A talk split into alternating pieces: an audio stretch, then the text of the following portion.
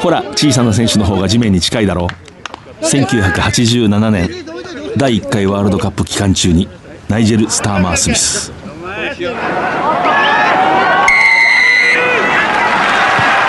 藤島大の楕円球に見る夢。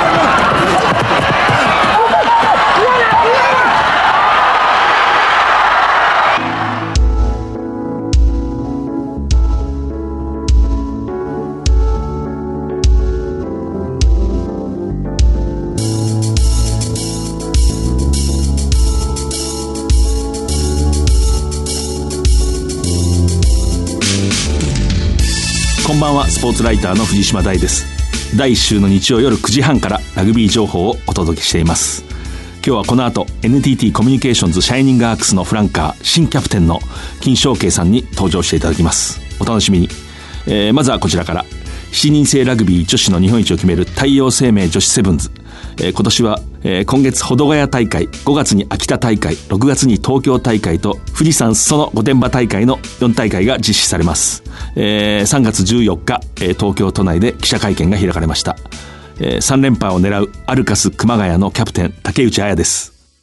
えー、今年は、えー、目標は、えー、シリーズ優勝です。すべての試合に勝って完全優勝をしたいんですけれども、シリーズ優勝をするためには、クレバーになって戦わなければいけないと思うので、そういったことを含めてシリーズ優勝ということを一番の目標にして戦いたいと思っています。大手門学院大学女子ラグビー部の福島和佐奈です。今年のチームは昨シーズンよりも100倍強くなっていると自信を持っています。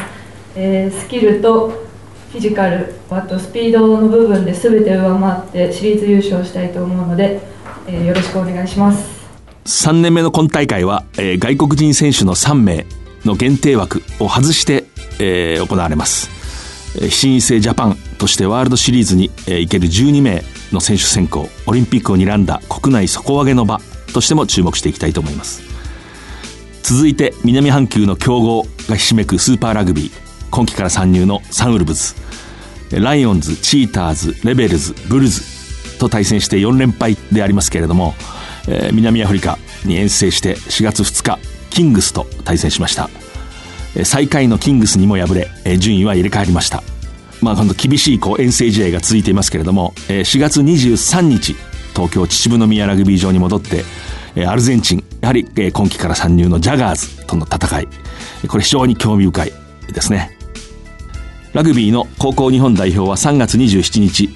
英国遠征最終戦を、えー、スコットランドのエジンバラで行いました、えー、U19 スコットランド代表に10対7で逆転勝ち。これは非常にこうニュースであるし、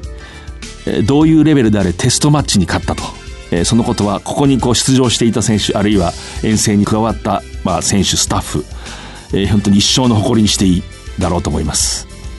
スコットランドというと、まあ、昨年のワールドカップで、えー、日本が唯一敗れた相手であり今年の6月18日25日に、まあ、日本に遠征をしてきてテストマッチを行います。藤島大の楕円球に見る夢。この番組はラグビー女子日本代表を応援する西南商事の提供でお送りします。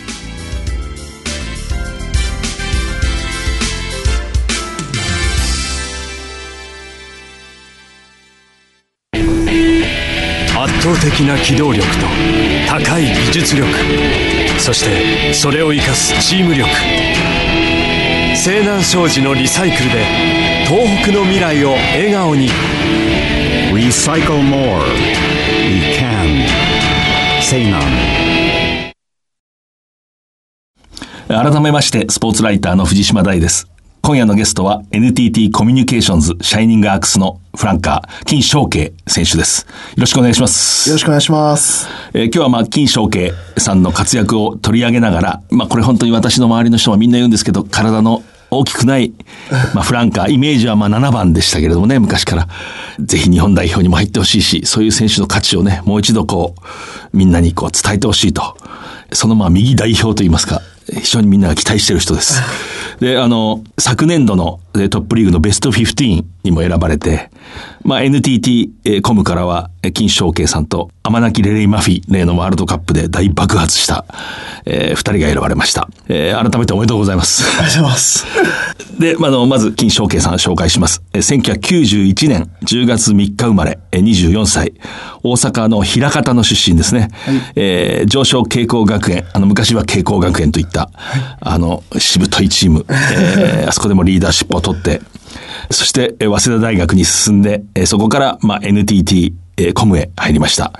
代表歴は高校ジャパン、それから U20 の日本代表、7人制も入りましたかね。はい入りましたそしてまあ今、ジュニアジャパンでこのほど、あの、フィジーのスバというところで開かれた大会、キャプテンとしてそれをまあリードして、まあ本当帰国して、まあ間もないと言いますか、えー本当に束の間のお休み、今日来ていただきました。資料によるサイズ、身長177センチ、はいえー93キロ。これ正しいですか？身長は？まあ身長は合ってますね。体重はちょっと少ないかなと思あ、ってそうですか。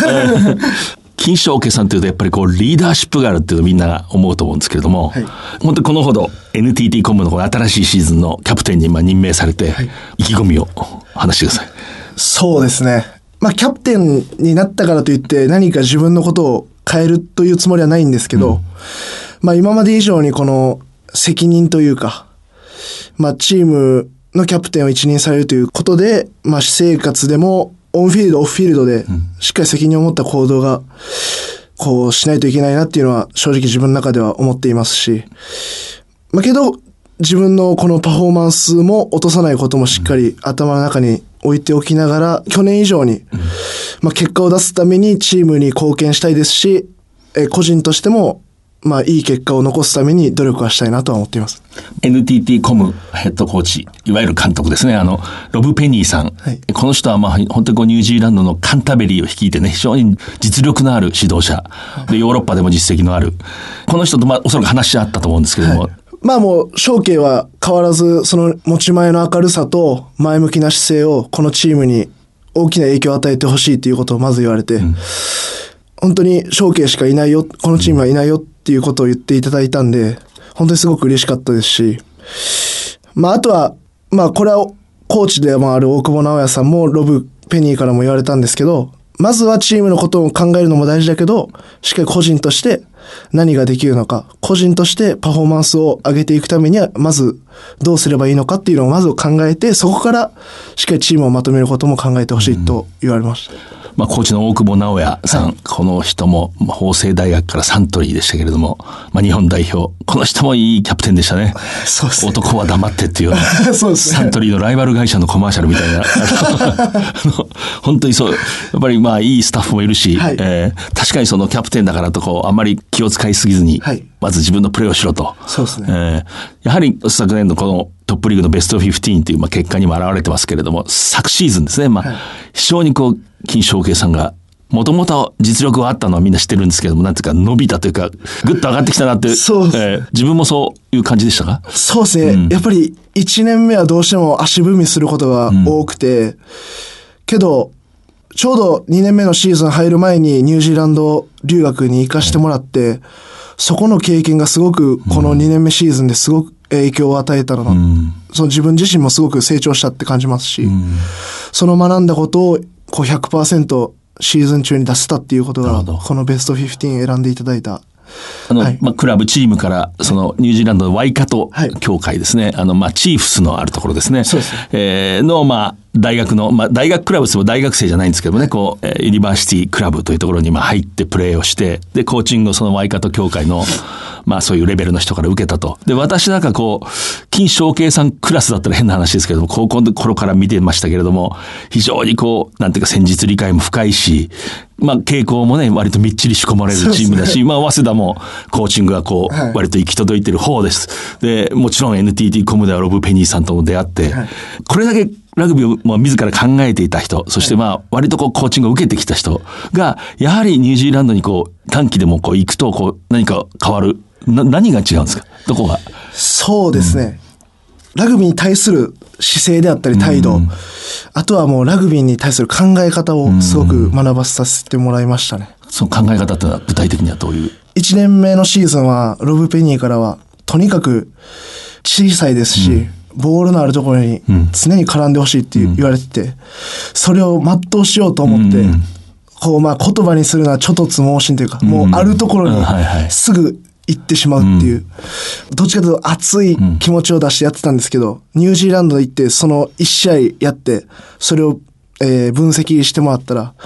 それはスマートじゃないよっていうことを、一言で言われてしまった。もっとラグビーを考えてやるべきだって。行くところは行くし、引くところは引く。そういうもっとスマートな選手にならないといけないということをまず言われて。そこからこう自分自身、あどうすればいいんだろう、どうすれば生き残れるんだろうって、そう考えながらやっていった結果、まあ、すごくなんですかね。今までだと運動量はも持ち味はもちろんあったんですけど、そこに賢さっていうのがついてなかったんで、まあそこに上積みができたのかなってうん。なるほどこの演あの留学で思いました。私、こう、高校時代だから知ってるんですけど、はい。こう、考えサポートで、はい。アタックで非常にこう、この人は鋭いなって思った感じがあって、で、早稲田大学に行くと、この強力な帝京大学と、にまあ挑む立場で、はい。チーム事情からしてもどちらかというとディフェンスしっかりやって、それそれこそ球に絡む、はい。割とそちらにこう力を傾けてるなっていうような印象があって、はい。で、今度多分 NTT コミュニティ大きな外国人選手もいるし、まあトップリーグとしては自分のサイズはい。のこともあるんで、本当に全部頑張ってボールを。そうですね。えそのニュージーランドもっと大きい人たちばっかりの、ニュージーランド行ったらコーチがそんな全部行くなよと。はい。取れるところで行くべきだし、取れないところは諦めて、その次のチャンスを生かしてほしいっていう。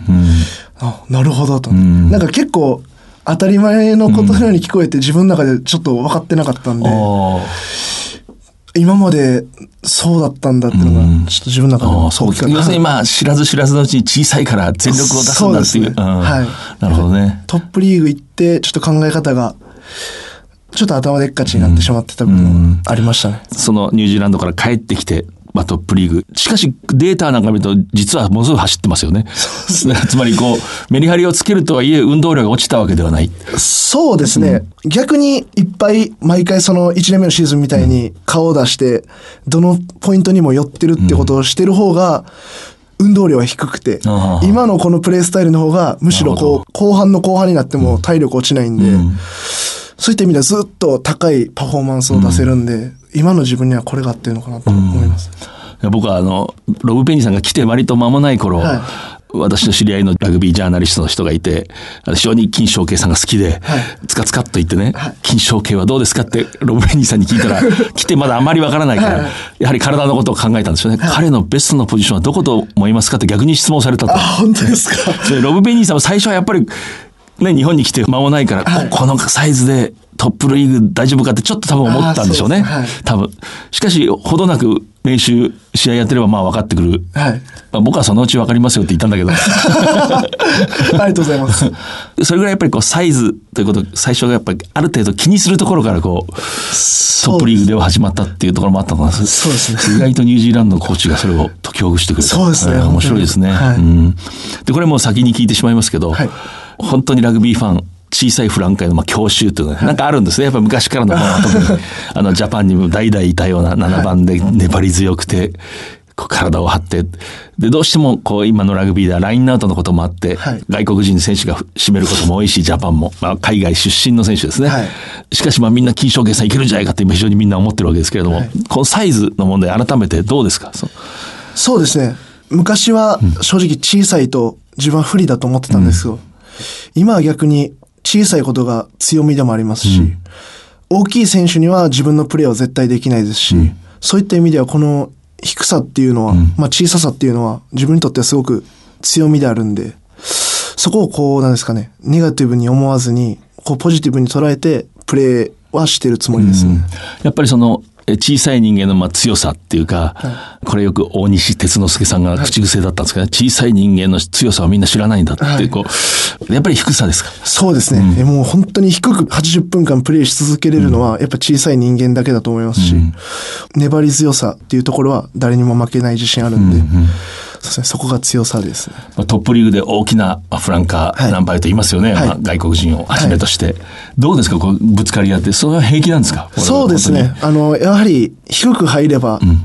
みんな止まりますし、そこは去年のシーズンで分かったんで、特にこう、相手が大きいから強いっっていうことは特にないです。あの、プレイクダウンの、こう、いわゆるラック、はい。タックルされた選手の後のそのボールの取り合いですね。はい。あそこも大きい人間が決して有利というわけでもない。そうですね。やはり低く入れるんで、それだけ懐にも入りやすいですし、本当ボールに絡んだら、もう正直勝てる自信はあるので、やっぱ低いから有利ってのはあります。で、あの、つい最近先ほど言いましたけど、ジュニアジャパはい。ンという、まあ代表で、そのフィジーの大会に出て、まあサモア、はい。A ですかね、はい。トンガ A ですか、はい。フィジーウォリアーズ、まあそういうところとこう連戦をしてきて、まあキャプテンで、改めてそのキャプテンの経験と、その大会をこう振り返ってちょっと、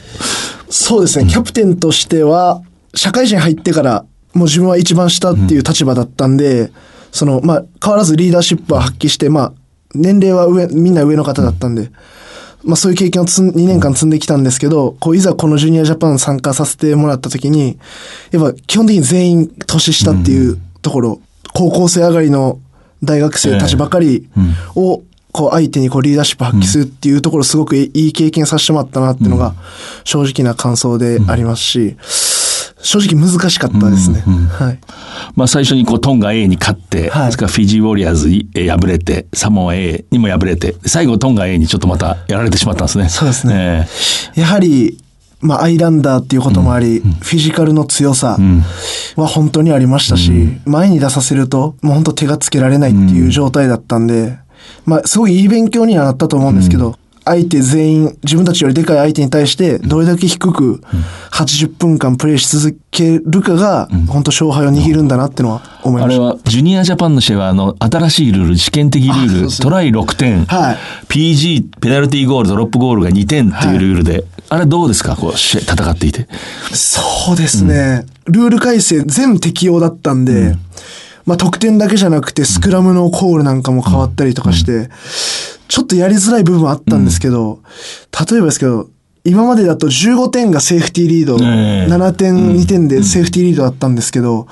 それが変わってくる。もう、トライとゴールで8点なんで、2トライ2ゴールでも逆転しちゃうような点差なんで、それが20点離れてても、まだ追いつけるっていう、こう、それこそ余裕もありますし、そういった意味では、こう、精神状態が変わってくるというか、まあ、あとは、ペナルティーゴールが極端に減ったやっぱり減りなっますよね。そう、するとみんなタッチに蹴り出すんですか？タッチに蹴り出します。本当もうみんなトライをトライ、ああトライを取りに行くっていううん、なるほど、なるほど。まあ、見てる人は正直面白いなって、やってる方はさ、相当きつい。やっぱきつい。はいやっぱ止まらない。止まらないですね。切れもう動動きっぱなしなあんで。あなるほど、なるほど。やっぱそれは経験したの大きいですね。いや大きいですねまあおそらくこう、来年ぐらいからあのルールに移っていくだろうと。はい今はまあ試験的ルールで各協会に任されてるんですけどもね。そうですね。セットプレーのところだけですね。結構大きく変わったのはう。ん、なるほど、なるほど。はいこれを経験した人はまだあまり少ないんでね。そうですねええ。日本でも少ないです。フィジーのスバというはい町で、はい都市ですね、行われて、なんか大変なこともあった。そうです。あの、遠征の中盤ぐらいに、スファが大停電を。停電。大停電起きて、そう、停電起きた日が、ちょうどチームビルディングでチームディナーを食べるっていうのが、韓国近くの韓国料理屋さんに行くってあれだったんですけど、あの、大停電起きてしまいまして、え自分たちが泊まってたホテルは自家発電があったんで、あの、電気があったんですけど、それでもチームディナー行くってことになって、あの、すぐ韓国料理屋さんも電気も使えないのに、あの、肉とかも手で切って、あの、本当包丁で切ってもらってえ、やったんですけど、あの、気温が30度超えてたんでクーラーもないので、あの、まさかろうそくを立てて、チームディナーをするってなって、ましてや灼熱なんで、それ。みんなあの、滝汗かきながら肉を食べるってすごい、あの、いいね。いいチームディナーになりましたね。タフになりますね。タフになりましたねええこの明かりのない中で肉を切ってくれるっていう。はい本当に感謝今絵が浮かびました。で 今、コーリアンレストランで思い出したんですけど、金正慶さんの実家っていうのは大阪のね、本当にこう、名のある、えー名月館というね、まあ、はいまあ焼肉屋さんというんでしょうか。はいえーコーリアンレストランで。はい、明月館っていう大阪にあるお父さんがやってるお店なんですけど、本当にこう美味しくていつもみんなに何がおすすめって聞かれるんですけど、もう僕はちょっと何がおすすめとか言えないですよ。もう 全部美味しいんで、あの何回も言ってとりあえず全部制覇してほしいっていうのが正直 自分の中ではあるんですけど、小さい頃からその焼肉を食べて育って、大きな怪我もなく今ラグビーできてるのは本当に自分の実家の焼肉のおかげかなってのは思います。上本町ね。あの、上本町はいあれ本店ですよね。あれが本店ですねはいあの、60万回のトライという、まあ、大阪朝鮮高級学校ですね。あの、あの花園の出場をめぐるこうストーリーの映画がありますけれども、はい。あん中にこう花園出場を決めた後に選手たちを激励する。私すぐ分かりました。あ明月館。あ選手いいの食べてんな。そうですね。いずれはその世界のチェーンに経営者としてなるいやーそうですね。もうあのフィフィジーにも視点を。そうですね。あの、兄弟がいるので、あそうですね。もう、うんお兄ちゃんたちに、もうそこはもう、お願いします。えーそれであの今スーパーラグビーも始まってね、はい。あの例えばサンウルブズを見て、はい。いえーいろいろ感じるところあると思うんですけど、はい。どうですか？そうですね。まずは、正直入れなかったことがすごく悔しかったっていうのはあります。で、あの、スーパーラグビーの試合見ても、まあ、惜しい試合、本当に通用してるなっていうのは正直思いますし、でも勝てないっていうのは、やっぱりどこかに原因があると思うんで、まあ自分もそこ何かなと思いながらずっと見てるんですけど、まあでもそこ自分はまだ見つけれてないんで、ラグビーをする上で、やはりサンウルブズっていうのは、これからやっぱ目標にもなってくると思いますし、これから続いていくと思うんで、来季は絶対入りたいっていう強い気持ちにもなってるんで、まあそのために何ができるのかっていうのを、もっと考えないといけないですね。正直こう見ていれば自分だってって思うでしょできると？そうですね。ん。それは思うと思いますね。まあでも、その、サンウルブズのバックロー、フランカーなんかは特に外国人選手も多いんで、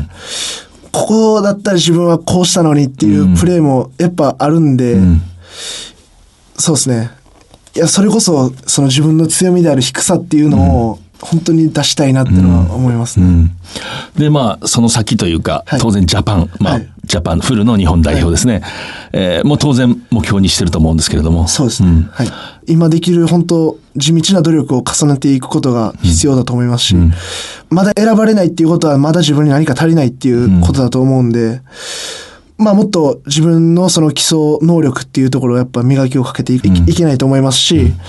またそのリーダーシップの面でも、他の人じゃできないようなリーダーシップの取り方っていうところもやっぱ勉強していかないと思う、いけないと思うんで、まだまだですね、もっと、はい、磨かないといけないです。昨年のあの例のはい。ワールドカップのはい。南アフリカ戦はどこで見てました、は、ちょうどその日が神戸製鋼うん。とプレシーズン試合、長崎で試合があって、その足、飛行機帰ってきて、そのまま自チームのクラブハウスに行って、テレビで深夜つけて応援してました。どういうふうに見てました？いや、正直、接戦するかなっていう気持ち半分、ちょっと大敗するんじゃないかっていう気持ち半分だったんですけど、前半を見て、これ勝てるんじゃないかって思って、まさか本当に勝っちゃうなんて。やっぱり勝てると思ったのはそんなスコアだけじゃないでしょ。スコアだけじゃもう、ん。本当に、それこそ全員がもう低くプレーして、粘り強くディフェンス、もうやってきたことが全部出てるなっていうのが、正直前半見て思ったんで、これはもう正直勝てるんじゃないかって思いましたね。やってきたことがこうなんていうか、まあ、発揮できるかっていうか、それが結局ラグビーの勝敗を分けるんですね。そうですね。やはり、試合は生き物って言いますけど、やはりやってきたことを、相手関係なく自分たちのことを信じてできるかっていうところは本当に大きなところだと思うので、そこはすごい大事ですね。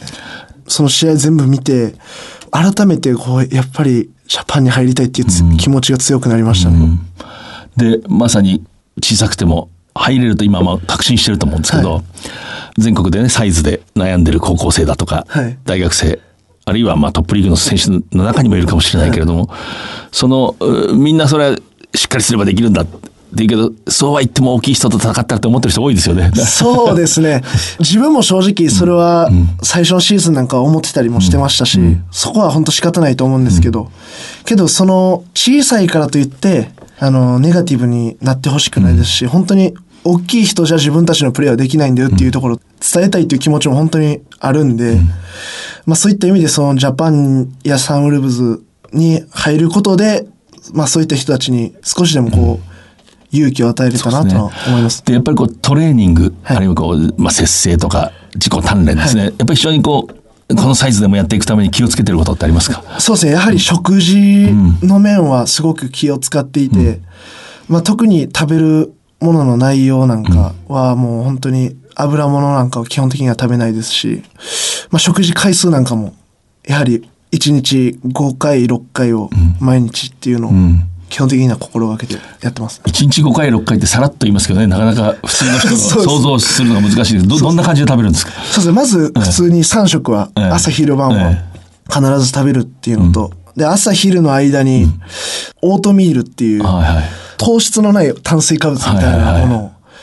まあ、あんまり美味しくないんですけど、それを無脂肪ヨーグルトで食べるっていう。それを昼晩の間と朝昼の間で食べるっていうのを続けてますね。それやっぱり違うんですか？その、そうですね。さすが美味しくないだけのことあるんいですか？や、そうそう、本当に、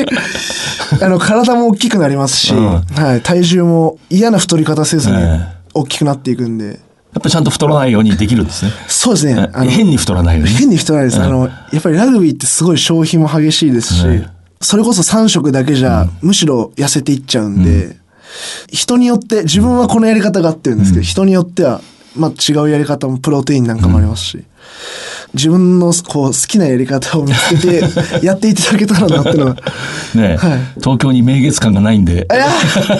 そうしちゃうと自分ちょっとブクブク太っちゃいそうなんで、ちょっとまずいですあね。の、これ余談ですけど、あの、私の知り合いが、はい。まあ、沖縄の名護というところで、まあ、中学の先生をしながら、こう、地元の子供たち、こう、ラグビーを教えてる、まあ、素晴らしい先生がいるんですけどね、こう、えーで、金正慶さんが、その、早稲田大学から派遣されて、えーそこでこう、コーチング夏休みでしたっけ？はい。えーコーチングに行ったと。それをこう、その人がこう、接していて、なんて素晴らしい青年だろうと思って、もうほ 惚れ込んで、もう感謝の気持ちが湧いてきて、実家に肉を食ったって言ったんですよ。で それえ、実家ってだって、大阪随一の焼肉屋さんですよって言ったら、いや、豚だからいいでしょって言って。豚肉だからいいでしょって言ってましたけど。えーやっぱり6食食べるんだ。そうですね、えー食べますね。日頃の練習で非常に意識することって、なんですか？例えば高校生なんかに参考になる。そうですね。常に、基本的には自分がいつも心がけているのは、な、なぜっていう、なぜを考えようっていうのを、自分の中で意識して、なぜこの練習をしているのか、なぜこのトレーニングをしているのかっていうのを常に考えながらやることによって、そう試合中とかでもいろんな考えが思い浮かびながら試合もできますし、これ私もちょっとささやかにコーチしたことあるからわかるんですけど、よくこう間違えるのは、決め事があるとすごいみんな自由じゃなくなって考えなくなると。はで決め事なんかなくて、どんどん判断でさせればいい。それは実は間違いで、はい。決め事があったって必ずそこに判断はあるし、あのね、その決め事の中で今、金正慶さんがおっしゃったように、なぜこうするんだ、はい。むしろない方がね、ちょっとこう、空に全部吸い込まれちゃうような感じで、ね。頑張りが、漠然としてしまって、はい。そういう意味でこのロブ・ペニーさんとはどういうコーチですか ?NTT コムの。もう本当熱いコーチっていうのが、本当にこう選手のモチベーションを上手に引き上げてくれるっていうのがすごくあって、本当バックスコーチにリースっていう南アフリカ出身のコーチがいるんですけど、そのコーチはマイペースというはいか、すごいいいバランスでコーチングしてもらってて、本当ロブはグラウンドの中でも誰よりも熱いようなコーチですし、例えばメンバーとかに入れなかったりしても、そういったアフターケアとかもしっかりしてくれますし、自分、なんか足りないところを教えてくれるのもすごい、いや、ちゃんと言ってくれますし。本当そういい人ですね。僕がインタビューした時にね、あの人はこう、オールブラックスギリギリでなれなかったんですね。はい。あの、同時代にものすごい選手がたくさんいてジンザンブルックだとか、はい。で、彼が言ってたのはやっぱり、自分はやっぱりその名選手じゃなかったから、コーチになって良かったところって一つあって、それはやっぱりこう自分が名選手じゃないから、いつもこう、なぜだろうって考えてたって。なぜこうするんだ？どうしてこうするんだ？って、でそれが今コーチになった時生きてると。まあさっきの金正慶さんの話と一緒だなと思って、えーうん、そう思いましたね。うん。そういうコーチングを受けてるからだと思います。自分もこうなれてるのは。で、NTT コム新キャプテンとして今年どうですか？いや、発表あったばかりなんで、まあまだこう実感っていうのは正直あんま湧いてないんですけど、まあ本当変わらず自分のこの、まあ持ち前の明るさ出してやっていけたらいいなっていうのは正直ありますね。うん。まあ本当に今まで生きてきたものをね、こう、わっと出すと。そうねそういうことなんでしょうね。はいんそれでも勉強することは忘れちゃいけないなってのは思ってるんで、まあ、いろんなところから吸収できることもありますし、他の選手たちのこともしっかり顔色見ながらしっかりや、まあリーダーシップも取って取っていけたらいいなってのは思います。なるほど、なるほど。金正慶さん確か高校3年の時花園のね、はい。あの大阪の決勝戦で、これ多分一生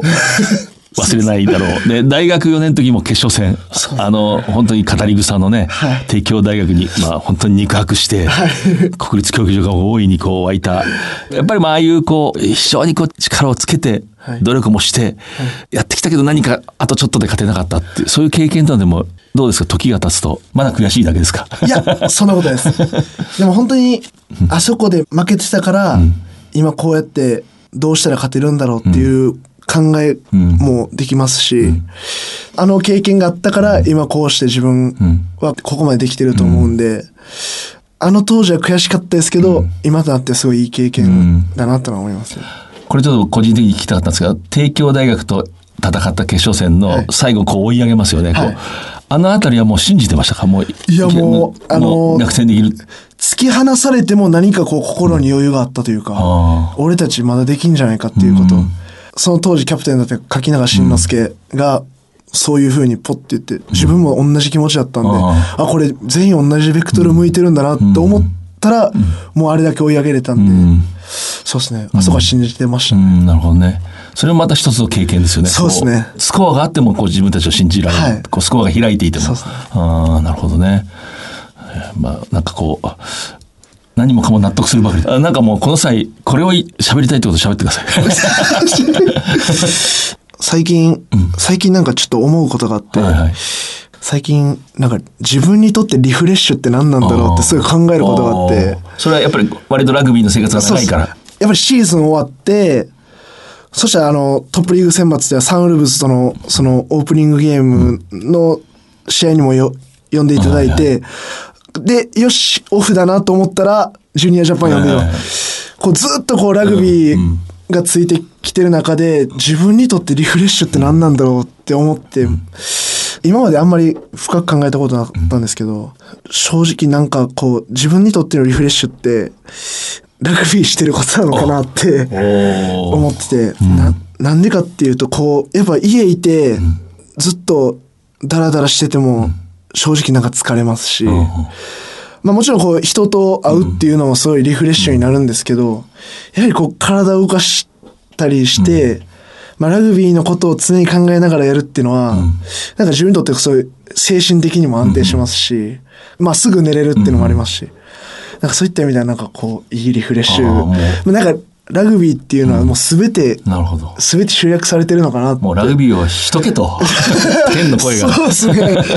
なんかこう、前世はマグロなんじゃないかって、もう、止まったら死んじゃうんじゃないかっていう。なるほどね。はい。それすごいですね。やもううん今の一言は意外とすごいですね、今。あそうですか止まったら死んでしまう。ええまたもこううなずいてるんですけど、私は。でも、たまにその高校のラグビー部とか大学のね、はいラグビー部、今ほら、必ずしもトップクラスでラグビーを続けてない、はい普通に働いてる人もいると思うんですけど、そういう人と会ったりします？あ、そうですね。結構、基本的にオフの日は人と会うっていうことをしようと思ってるんで、まあ大学の友達からラグビー部、まあ高校の同期なんかとかもあったりしてるんで、そうです。そういったのはすごい楽しいですね。はい。あの、セコムの今、ああの監督というか、まあ、率いてる山賀さん、ここにも来てもらいましたけれども、えー山賀さんが金正家さんの大ファンでね、あの、一時、高田馬場の駅で待ち伏せしてたって言ってました。伺いましたね。早稲田大学の授業で、大体この頃に授業に行くんじゃないかと。なかなか来ないです。やっぱ練習で疲れてるんですかね そうですね。ちょっとお会いしたこと、高田馬場ではないんですけど、あの、社会人になって、数回ご飯にええ。お誘いいただいて、すごい、あの、楽しい方ええね。本当に、あの、選手名鑑を常に持ち歩いて、そんな人僕出会ったことないんで、びっくりしましたね。歩く選手名鑑だと。私、僕は提供なんですけど、早稲田に金正家が出てると、つい応援してるんですよ。恐るべき告白をしてほしい。いやー、本当ありがたいですね。嬉しいです。でも非常にこう、まあ、会った人に、こうみんな人気のある人で、それは今日伝わってると思うんですけどもねいやいやも。そう、リフレッシュがもうラグビーだ。でも、これ春は、まさにリフレッシュ期間が続くわけですね、これから。まあ、ラグビーが続くわけです。そうですね。あのーもう、動き出してる。一応チームとしては社員選手だけウェイトトレーニングが始まってるんで、一応チームとしては動いてますね。個人的にも何があってもいいように常にこう準備はしてるんで、まあそれこそ今度アジアの大会もあるんで、そこに選ばれるつもりで常にこう準備はしてますね。うん、なるほど、なるほど。はい。あれ、選ばれると、韓国とも試合するかもしれない。ねこれはどうですか？こう、楽しみ？あの、韓国代表と試合するってなると、あの、シャイニングアークスのジェガル・ウィンと試合できるんで、選ばれたらそこで対戦できるっていうのも嬉しいですし。彼もそれを楽しみにしてたので、選ばれてよって言われましたね。NTT コムにジェガルビンっていうね、まあ、ジェガルビンですね。まあジェガルビンって今言ってますけれども、あの、諸葛、諸葛孔明の諸葛って書く、それで韓国で珍しいこう二文字のね、そうですね名字で、はいえー多分由緒ある、なんか、姓らしいですけれどもね。今、チームメイトと、まあ、敵味方でもしかしたら戦うかもしれない。えー面白いですね。いやー、そういうのなかなかないんで、えー楽しみですね。うん、なるほど。えー今夜のゲストは NTT コミュニケーションズシャイニングアークスの新キャプテン、フランカー金正慶さんをお迎えしました。えー本当にお忙しいところ、えーありがとうございます。はい、ありがとうございました。圧倒的な機動力と高い技術力そしてそれを生かすチーム力西南商事のリサイクルで東北の未来を笑顔に Recycle more. We can. Say none. ほら、小さな選手の方が地面に近いだろう。この言葉は1987年の第1回ワールドカップ、ニュージーランドとオーストラリアの共同開催でしたけれども、え私が駆け出しの記者としてそこに、まあ、取材に行って、で、シドニーでその地元の記者たちが世界のこう記者をクルーズ船でこう艦隊してくれる夜がありましてね。で、その時にそのナイジェル・スターマー・スミスという、えイギリスの BBC 放送のコメンテーターで元イングランド代表のスクラムハーフ。えーその人が私に話しかけてきて、まあちょっとジャパンが苦しんでいたんですけれども、ジャパンはそのバックスが展開するのにフォワードにこうフランカーにロックのような選手を並べてると。体が大きい選手を並べてる。しかしジャパンはあのスタイルには体が小さくても下のボールを獲得するフランカーを選ぶべきだと言って、その甲板の上でこうなんか何か荷物をこうボールの代わりにして、自分でこうほら、背が低い方が下のボールには近いんだってことを僕にこうジェスチャーでね、仕草で示した。非常に私よく覚えていて、でまあ今日金正慶さんが来てくれるにあたってこう考えてたら、ああ、そういえばそういうことをあの、今からもうあんなに昔に言ってたなと思いました。え最後に、え3月のプレゼント当選者を発表します。えー先月のゲスト稲垣啓太さんのサイン、えー当選者はペンネームエナエウさんです、まあ初めて日経ラジオを聞きました。ワールドカップのスクラムから稲垣啓太選手のファンになり生のラグビーを見に行くきっかけを作ってもらった、えーそんな稲垣さんの貴重なお話面白かったですというコメントがついております。えーそして金正慶さんに色紙にサインをしてもらいました。ご希望の方はメールで応募してください。ラジオ日経のこの番組のウェブサイトからは番組のご感想などお送りいただけます。来週のこの時間には再放送があります。次回は5月1日夜9時半からです。えそれでは藤島大でした。藤島大の楕円球に見る夢。この番組はラグビー女子日本代表を応援する西南商事の提供でお送りしました。